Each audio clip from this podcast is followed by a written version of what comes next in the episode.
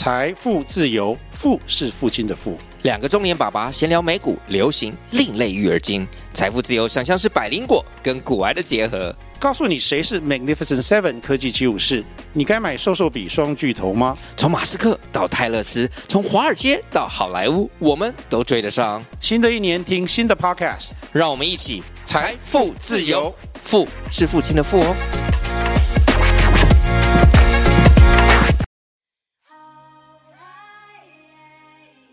大选复盘季，台湾第三势力迷失，大家意外吗？这是《Latin Politics》的第二季第一集，我是代班主持人马修，大家晚安，大家好。今天的来宾有大家相当熟悉的陆克，嗨，大家好。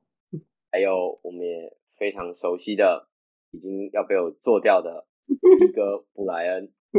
好啦，那呃，因为我之前被反映我声音很难听啊，所以呃，我就。换一个人来开场，希望这样子，呃，收听数可以增加一点，知道吧？前前五秒钟那个收听数直接归零，好啦。那我们这一集呢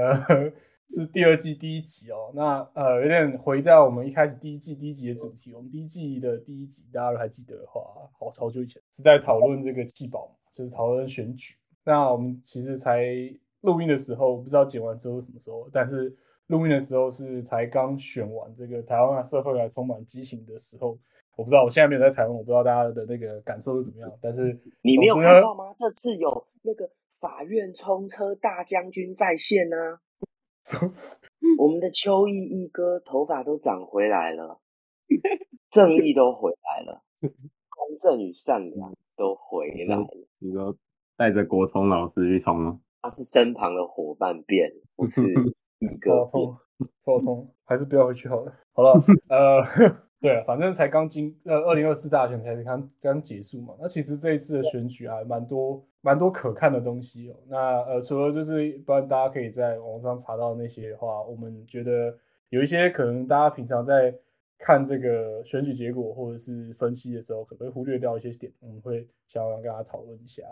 好，那第一个就是先讲 我刚刚讲嘛，我们第一季第一集讲气保，那大家觉得这一次有发生气保？我觉得没有。好，大家蛮有共识。看起来主持人你只能当有的那一边，只能逆 风作战，不然我们讨论不起来。哦，逆风作战，我觉得，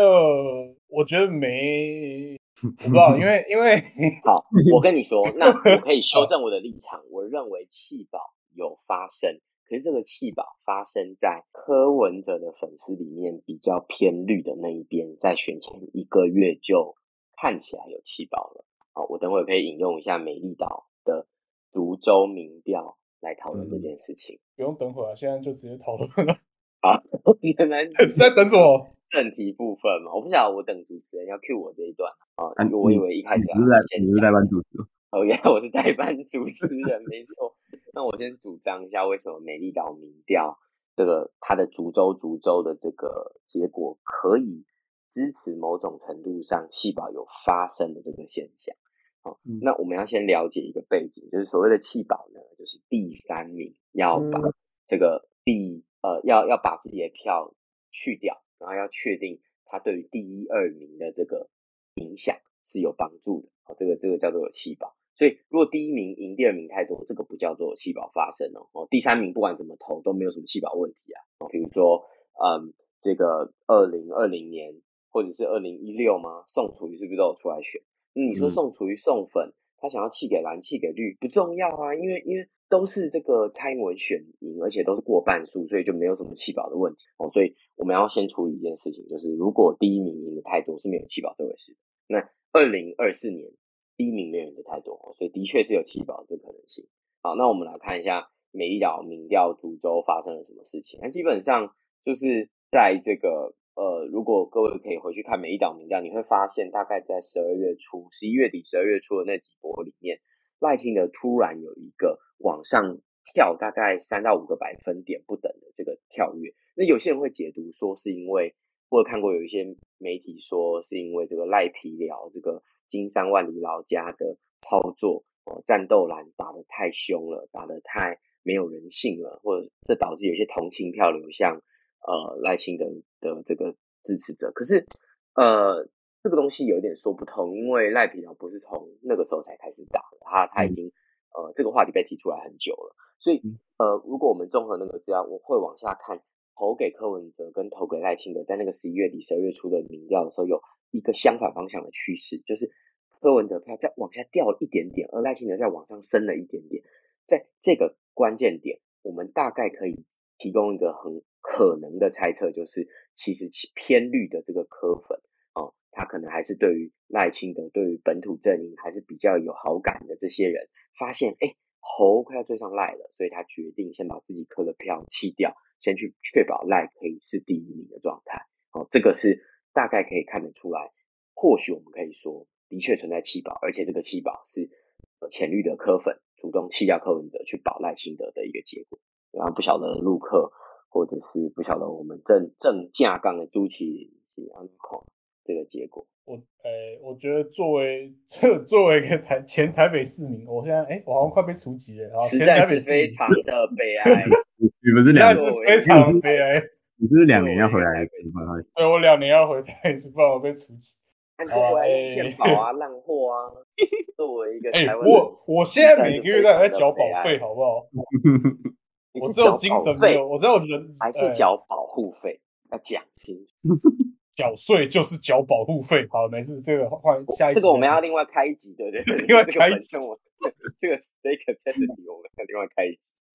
哦，对啦，诶，就是我觉得这个也是等下可能可以讨论到，就是关于第三势力这个东西啊。因为作为台北市民呢，呃，我周周一些专业台北，他们确实是有这个倾向嘛，就是诶，每个人对于。就这种你知道泛泛绿或者是有被太阳花学运 treatment 影响到的这些人，他们抛弃柯文哲的速度是不一致的，就是大家会慢慢慢慢一个一个掉队，对吧？柯粉转柯黑。是一个科本转科会这样子，incremental 的过程，然后每个人不一样。对，然后这这一次有感觉，就是确确实是大概，你刚刚说选前多久啊？差不多十一月底啊，所以大概是一个多月，差不多一个月到一个多月前，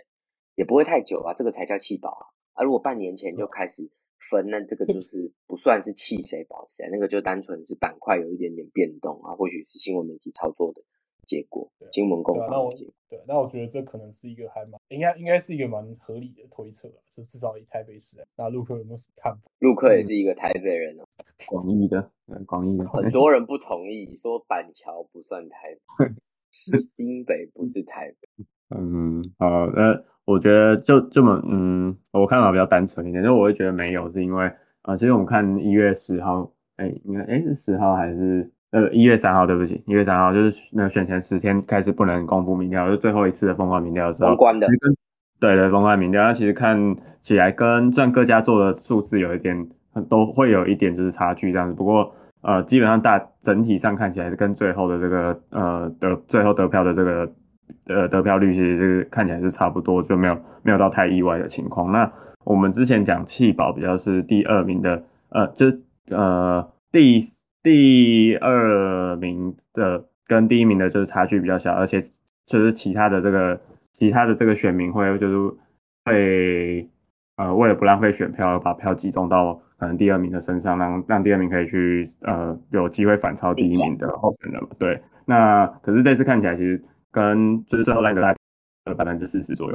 我跟陆克看法没有没有真的冲突嘛，因为我个人是觉得弃保不是没有发生，它只是发生在一个多月前。就已经泛绿的、浅绿的就归队完毕了，就是要统一战线呐，唯一支持赖清德。哎，所以，所以我会认为这个弃保是没有在选前十天、选前一周发生，但它有在选前一个月有一个趋势有发生。啊，当然很可惜，因为美丽岛民调不是一个 panel data，就它不是追踪每个人的家，所以它不能看出每一个选民他的变化，只能大概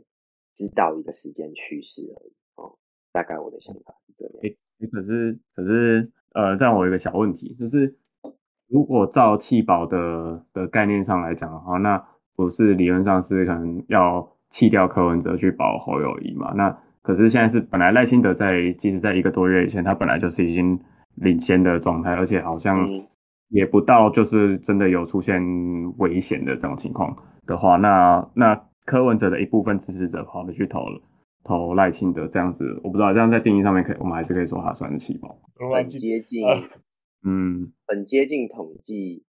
就是他的他的误差范围内的情况，那大概可以视为一二名已经追平了吧？啊，我记得有一阵子已经已经非常非常近，在某一些人的某一些机构的民调里，比如说比较偏蓝的这些机构的民调。的确是侯友谊差赖清德不到一趴，如果我们可以这样理解成，他等于就是并列第一名，那或许可以说有有气宝吧，我我我会觉得是这样子。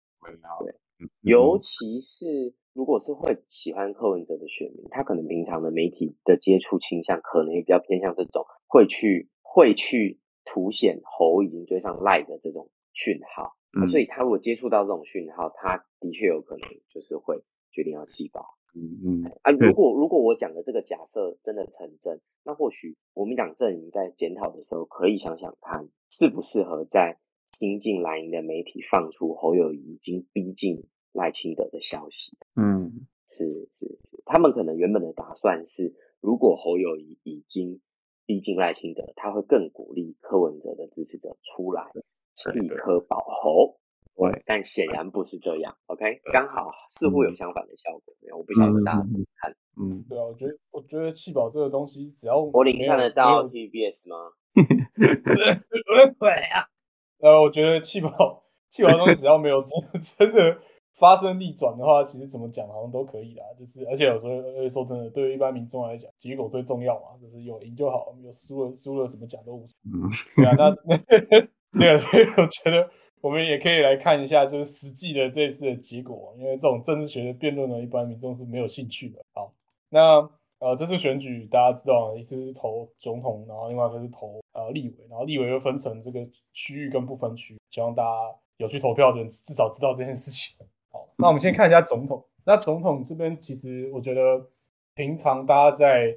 呃看选举结果的时候，可能忽略掉的一个数值就是推票率。所以一般我们看到的总统最后的那个得票百分比啊，那个其实是得票率，就是所有出来投票的人当中多少人投给谁。可是其实一个更有趣的指标是催票率，就是说在总体这个有投票资格的人口当中，这个候选人他拿到了多少比例的票。对，那这两个数值其实是会不一样，因为每基基本上任何民主国家都是这样子，不太可能全民都去投票。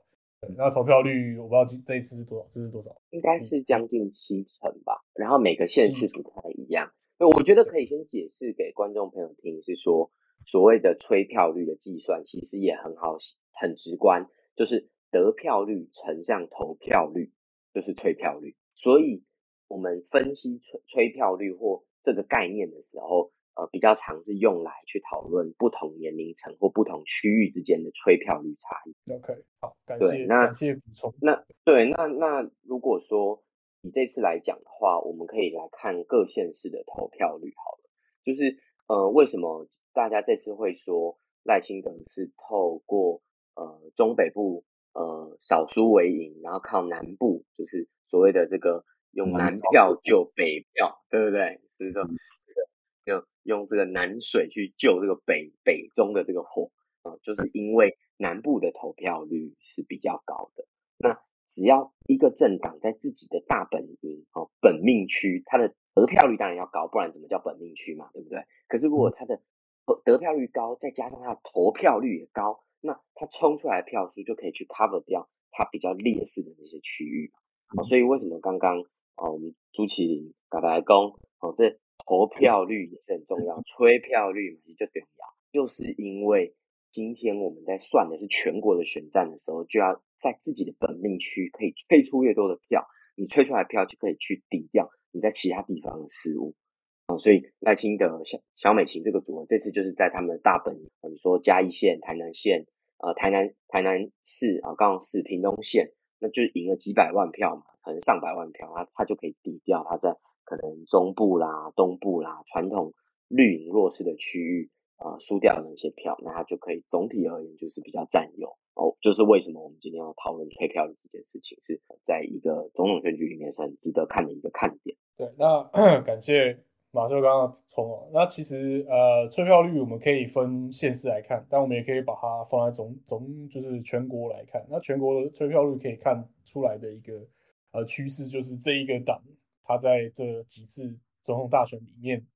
他实际上的动员能力的变化。那呃，可能过去我们就只要比过去两次选两次总统大选，可能二零二零年跟二零一六年。那二零二零年呢，这个因为习近平助选嘛。所以你可以说他是一个 outlier，这个它是一个它是个例外。你说二零二零年吗？对，二零二零。嗯嗯嗯，屁哦！好，屁啊！因为他很常助选啊，不是你不要紧张嘛，我只是说他还蛮常助选。啊，不然广义来说，这个习近平的好朋友马英九总统选前说，这个这个就两岸关系人也要相信习近平，这样算不能习近平助选？对。呃，好，他直他直接他直接拿拿一整个城市人的性命来助选的，这个这个至少这次没有发生嘛？啊，你说二零二零年是反送中的这个对对对对反送中这个大型大型造势活动，大型造势活动。对，那那如果我们去，所以比较可能比较好的对比是二零一六，那我们会发现说，哎，对于民进党来说这是一个警讯啊，因为它的催票率其实是下降，对，跟二零一六年没错。对，我我我手上有一份，我手上有一份报道者整理好的资料，民进党的总统的吹票率在二零一六年是三十六点七趴，二零二零年是四十二点三趴，就增加了五五趴多，接近六趴。这次呢掉到二十八点六趴，哦，所以是一个很大的跌幅，大概跌了呃超过十四趴，将近呃将近十四趴，然后十四十五趴这样。那民民进党二零二四年的这个催票率，甚至比二零一二蔡英文输掉输给马英九的那一次还低哦。蔡英文在二零一二年的催票率是三十三点七趴，二零二四赖清德跟肖美琴只剩二十八点六趴哦。所以这的确就如同刚刚所说的，这的确是一个对于绿营来说，算是一个动员上面的一个危机。对，那这个 这个危机有。就是发生的可的说法有很多啊，有些人就会就根根据他基本上是跟着你的那个啊政党倾向来来分的。然后如果你是你是觉得觉得民调很烂的，那你就讲啊，就是因为他被选民惩罚啦，对啊。如果你是不得民心，不得民心。那那如果如果你是这个科粉的话，你可能就会说啊，你看这百分比全部都被科粉的吃掉了之类的啊。对，那其实我觉得这这几种说法可能都有些道理。那大家的觉，大家的看法是什么？嗯，我觉得当然第一个是，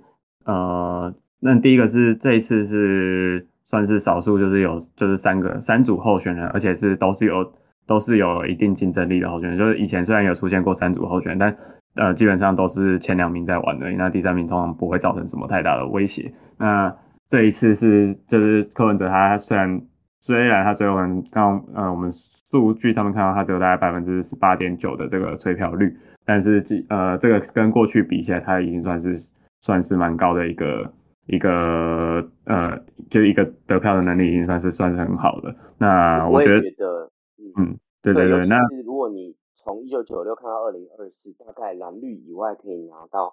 呃接近二十趴或更高催票率，大概只剩两千年的送出。对对，那那那把那所以在这个情况下，我觉得。当然，呃，民进党它的这个催票率一定是会下降。那个就是刚刚我们就讲到说，就是被柯文哲吃掉一部分这样子。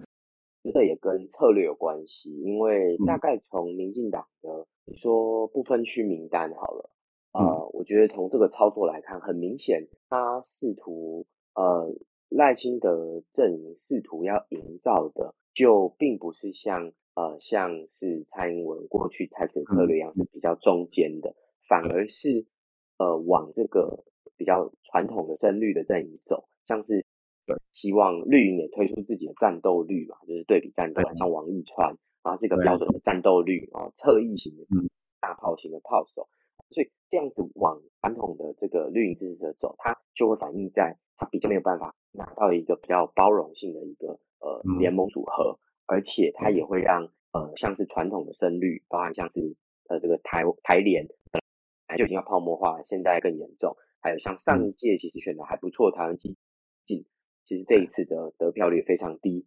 哦，那我觉得都可以反映在赖赖清德阵营的一个战略选择，的确就是没有要呃往中间靠，而是比较稳扎稳打的想法，他该拿的分数拿到。对我个人的观察是这样。嗯，对啊，那就是我们其实可以从从这边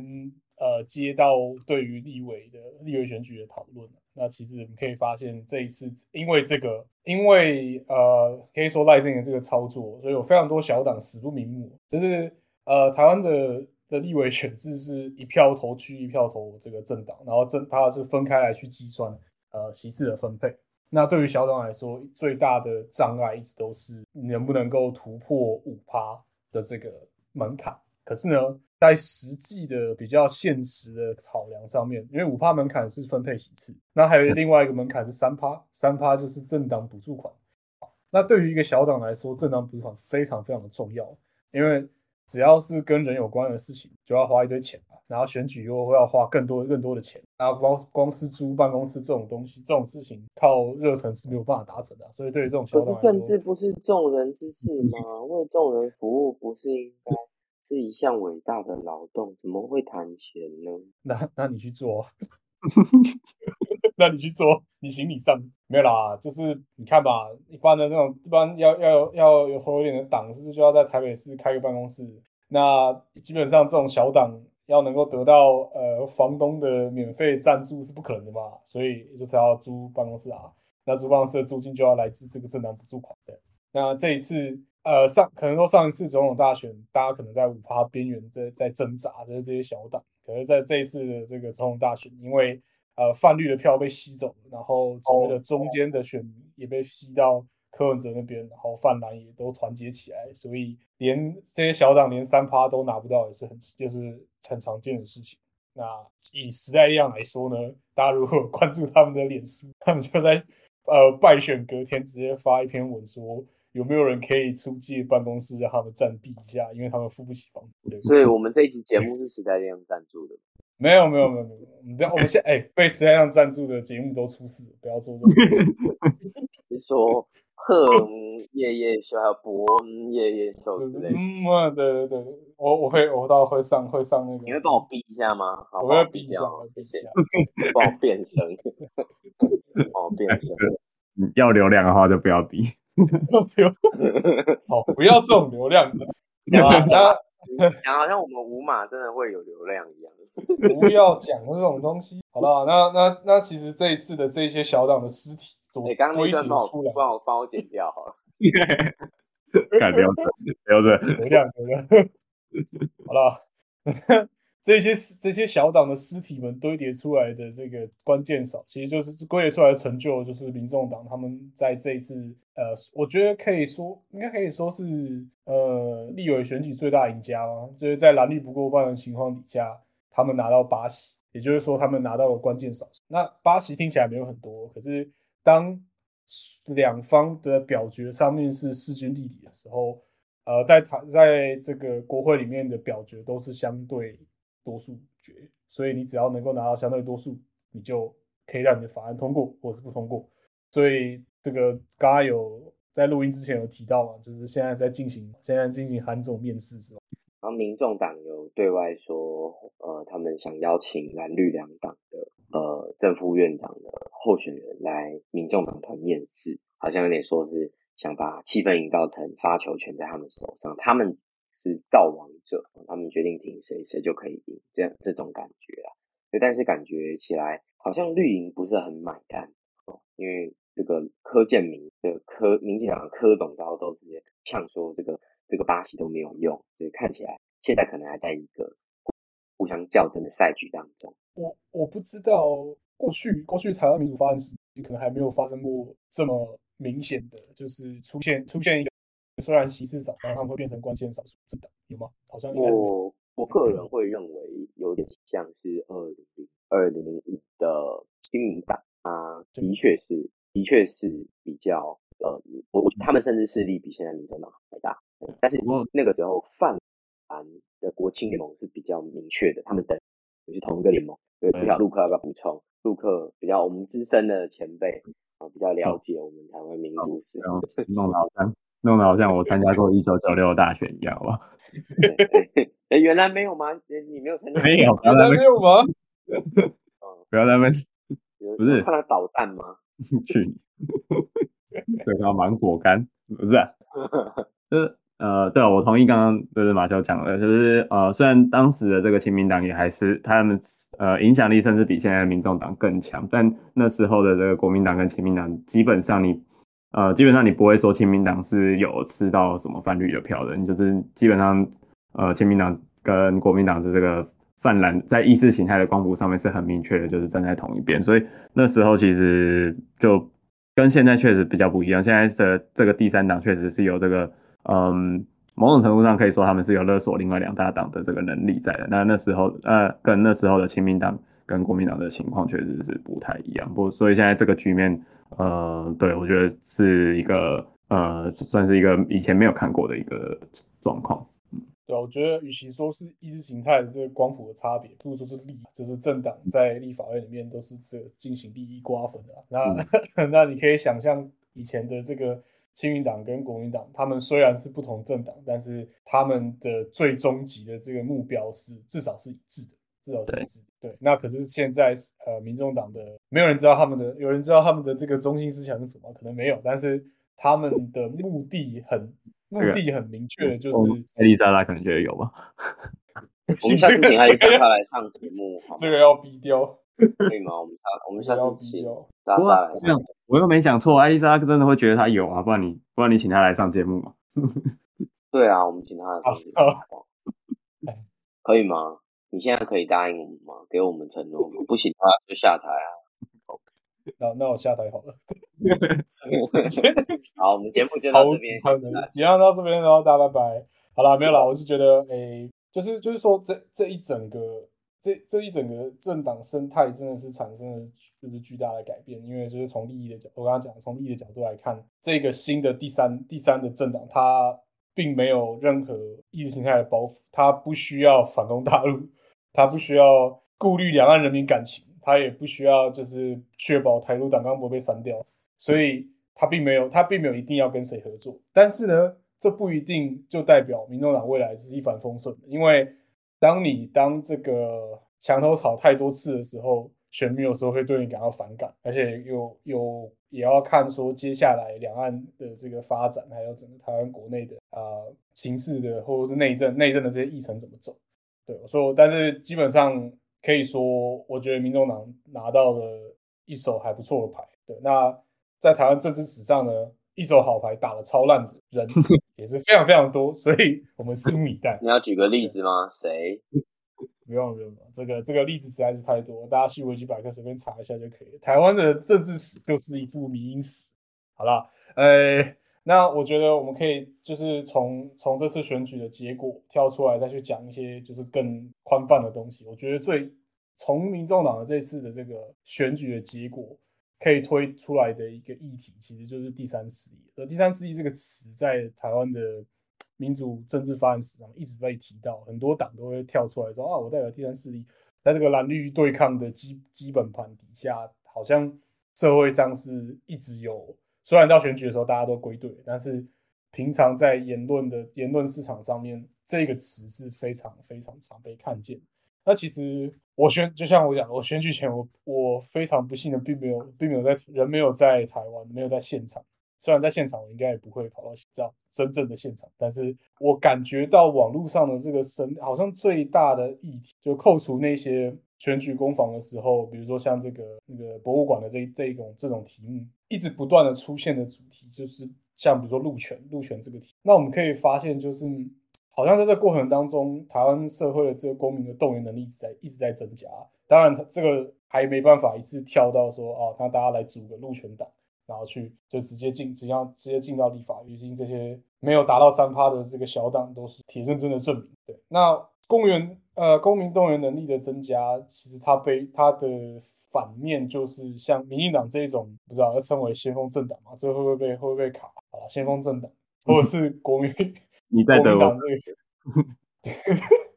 个，对，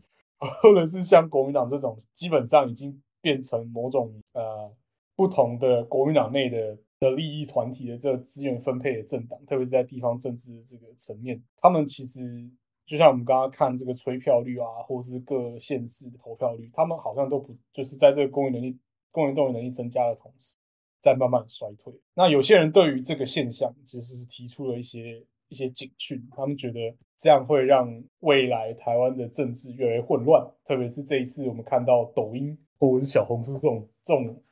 平台，好像它在政治新闻传播上面发扮演了更重要的角色，早在就是。某些特定立场媒体上看起来是这样，那当然这个这个实实际上到底有没有效果是可以讨论的，但是我会，但是我会很好奇，就是说，如果这是一个确实在发生的现象，就是大家社这个台湾社会确实慢慢的在凝聚出一个，他不需要再依赖国民党或民进党来推动他的议程的这个。公民力量，大家会，大家觉得这个对于台湾的政治发展的影响会是什么？它是比较好的正面影响呢，还是它会有负面的影响？呃，关于刚刚主持人提到的这个观点，我觉得这个前提的确是说蓝绿好像不能再掌握那个哦，或者是在掌握这样子的一个呃这个社会的推动。可是我觉得我们可以回到一些政治学研究的实证研究来看一下，是不是在像新一届的这个国会或政府遇到所谓的呃这种极有可能出现呃这个总统控制不了国会的情况的时候，会不会有这些僵局？呃，至少比如二零一二年中研院政治所的邱防义教授、邱防义研究员，他的他的 paper 就告诉我们，其实从一九九三到二零零七年台湾的呃立法院的实政分析就发现，呃，其实蓝绿。如果是一个分立的情况，就是有点，它主要的 argument 大概是说，陈水扁主政时期，国会的最大党，呃，都是国民党，然后是国青联盟是比较占优的情况底下，其实并没有真的去阻挠，呃，法案通过的顺序，也没有真的导致立法效率不彰哦，哦，所以我觉得，当然，当然，我觉得我们刚刚提到那个问题很重要，公民的力量能补上这些。呃，蓝绿所顾及不到的地方，这些路权议题很重要。但是现在的这个国会的情况，是不是真的会导致一个僵局？是不是必然导致一个蓝绿都无法处理的呃窘境？过去的时政分析似乎不支持这样的前提假设。嗯，所以蓝绿是不是没有办法共治？看起来过去我们的经验不是这样啊。所以或许这一个经验也可以解释为什么柯建明跟民进党似乎老神在在，不担心民众党的挑战，因为。过去他们作为不是国会的最大党的时候，哦，或者说他们不是国会过半的党的时候，他们就已经很成功的可以推动他们要的议程了，他们就很成功的跟国民党合作了，哦，所以所以柯建明是不担心这件事情，这是这或许是可以在学历跟实务上有所对话的部分做一个补充，大家可以参考那个二零一二年呃邱访义研究员跟李志伟呃博士的。台湾政治学刊的文章是《立法院积极议程设定之理论经验分析》第二至第六届，他就讨论到，其实我们刚刚讨论到这些问题是啊，卢克，嗯，我觉得就回到刚刚的这个问题，就是那现在的这个情况会不会导致就是国会未来会变得比较混乱？像我自己也觉得不会，就是除了刚刚呃马修补充的这个，以过去的经验来讲，我们确实本来就呃在就是以经验上来讲，这种事情呃是没有成立的。那再来是嗯，再来是我觉得，我觉得虽然想看到韩国瑜做院长很精彩，我觉得我觉得可能立法院夜夜秀，对了，对，我觉得应该看表演会在会在其他地方混乱了，但是在秀啊工作还是有在做。也是有可能，对。不过在在这个立法议程上面的呃说，就是民众党会不会造成就是接下来嗯呃蓝绿没有办法再去继续做掌握议程？我觉得现在还是言之过早。那呃，毕竟就是在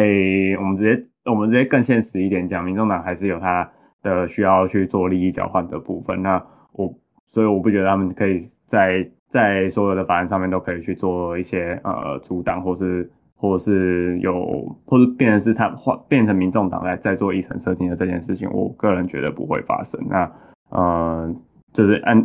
呃依照就是依照民进党跟国民党的，他们毕竟还是还是占了两个的多数。那在在一些法案的的呃的推动跟跟一些协商的协商的部分，他们应该也还是相对比较有经验的，所以我觉得这件事情我就不会，应该这样应该算乐观嘛，就是我不觉得呃蓝绿他们就是分配分配资源能力会会减弱这样子，对，只是只是可能中间前面的那些协商的过程，或者是在大家在一些议题上面的一些嗯协商，或者是嗯团办公室的幕僚特别累了。对对对，这在前面前面的这个对前面的这个攻防跟协跟跟协调的过程会拉的比较长，但是不至于会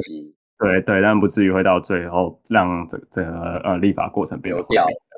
就像刚刚也会讲就是其实诶过去蓝绿所谓蓝绿恶斗的时候，就大家可能对于立法里面到底在发生什么事情比较不那么了解。但是我们或多或少对于立法院有些呃研究或者是观察，就会知道，其实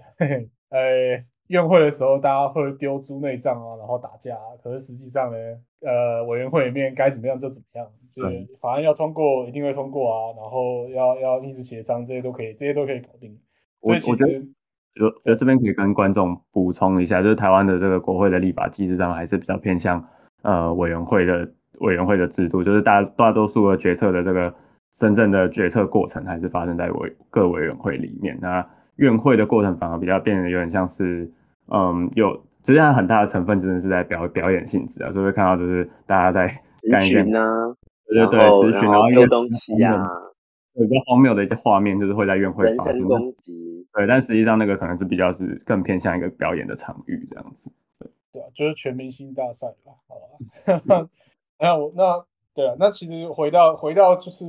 呃，听众一般来说会处在的这个状态，其实就是也在在这个民主国家里面死老百姓嘛。那现在这个选举结果对你的影响，实际上就是并没有真的太大的影响。在台湾并不会变变，并不会因此而变得更差，但也不不一定会因此而变得更好。对，那我觉得比较呃，对于一般的民众来说，有一个。感觉还行的，或者说感觉不断的在变强的第三势力在那边，它的效应其实真的就是你会看到，哎，在未来这种重大社会争议的的重大社会争议议题上面，可能会出现越来越多不同的看法。那这些看法不一定都是好的看法，有可能比一个比一个还要智障。但是，但是未来真的就是，我觉得，我觉得不不讲。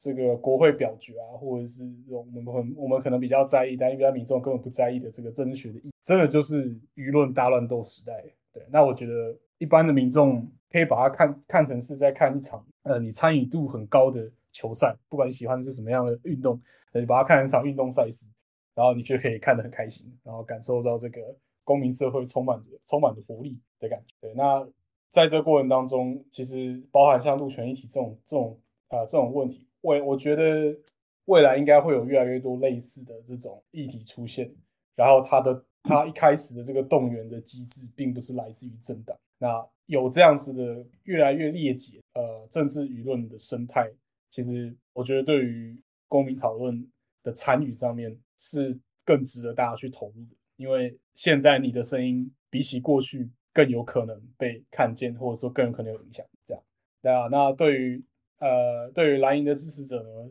不太需要，也不也不需要，不需要什么太大的恐惧啊。就像刚刚讲的啊，就是你在讨论柯总招，他还是会照顾我们，照顾我们蓝营的委员啊。而且未来立法院照顾好就会是没有，就是大家的利益都会被照顾到了。所以这种这种大的事情，大家不用太在意。笑的暧昧，我想说你都被照顾到很多。没有没有，那绿营的该被逼掉是这段。对，绿的智者不用太担心啊，反正 CIA 会帮大家挡着。以上节目由 CIA 提供。哎哎，真的真的，哎哎，对，所以所以我，对，所以我觉得就是作为普通的呃对政治有兴趣的的，不管是呃社会社社会人士还是学生什么的，未来的这四年或者是两年，都是一个非常非常有趣、非常有看点、非常有看点的赛季。保持一个正向、正向然后快乐的心情，是来你是来看球赛的啊，并不是来看，对对对对对，你你是来投最佳人气观赏全明星的，你是来观赏你的偶像啊，你就不要太把把很多球赛的输赢不是最重要的，重要是你参与在其中，这是一场民主的盛事。不要笑这么心虚，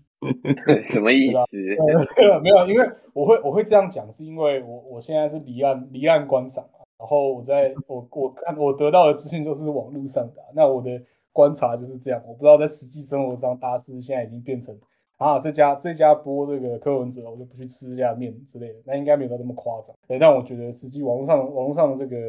至少我的同温层里面，我是确实的感觉到。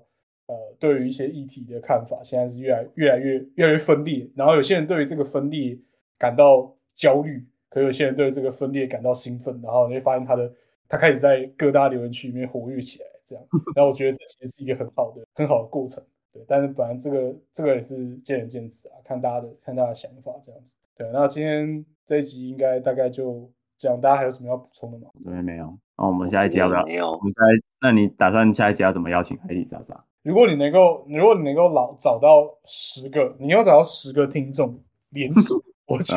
我就用我们节目的信箱寄 email 给他啊，真的啊，真的啊，十个要。十各位各位吗想要听艾丽莎莎的听众，欢迎你立即来信啊，你的资讯栏都有我们对的联络方式，上方的人尽啊，记得给速写信。哦。对，要给我们好的评价，开启小铃铛订阅，嗯，这跟你讲样才有艾丽直播真的是莎莎可以。你讲十个十个，我应该真的抽得到。反正就寄个 email 啊，他不他应该不会回吧？他如果回的话，代表他现在很惨欸。说不定他是看到我们的潜力，就像他看到柯文哲的潜力一样，这样是好事还是坏事？有有流量就是好事。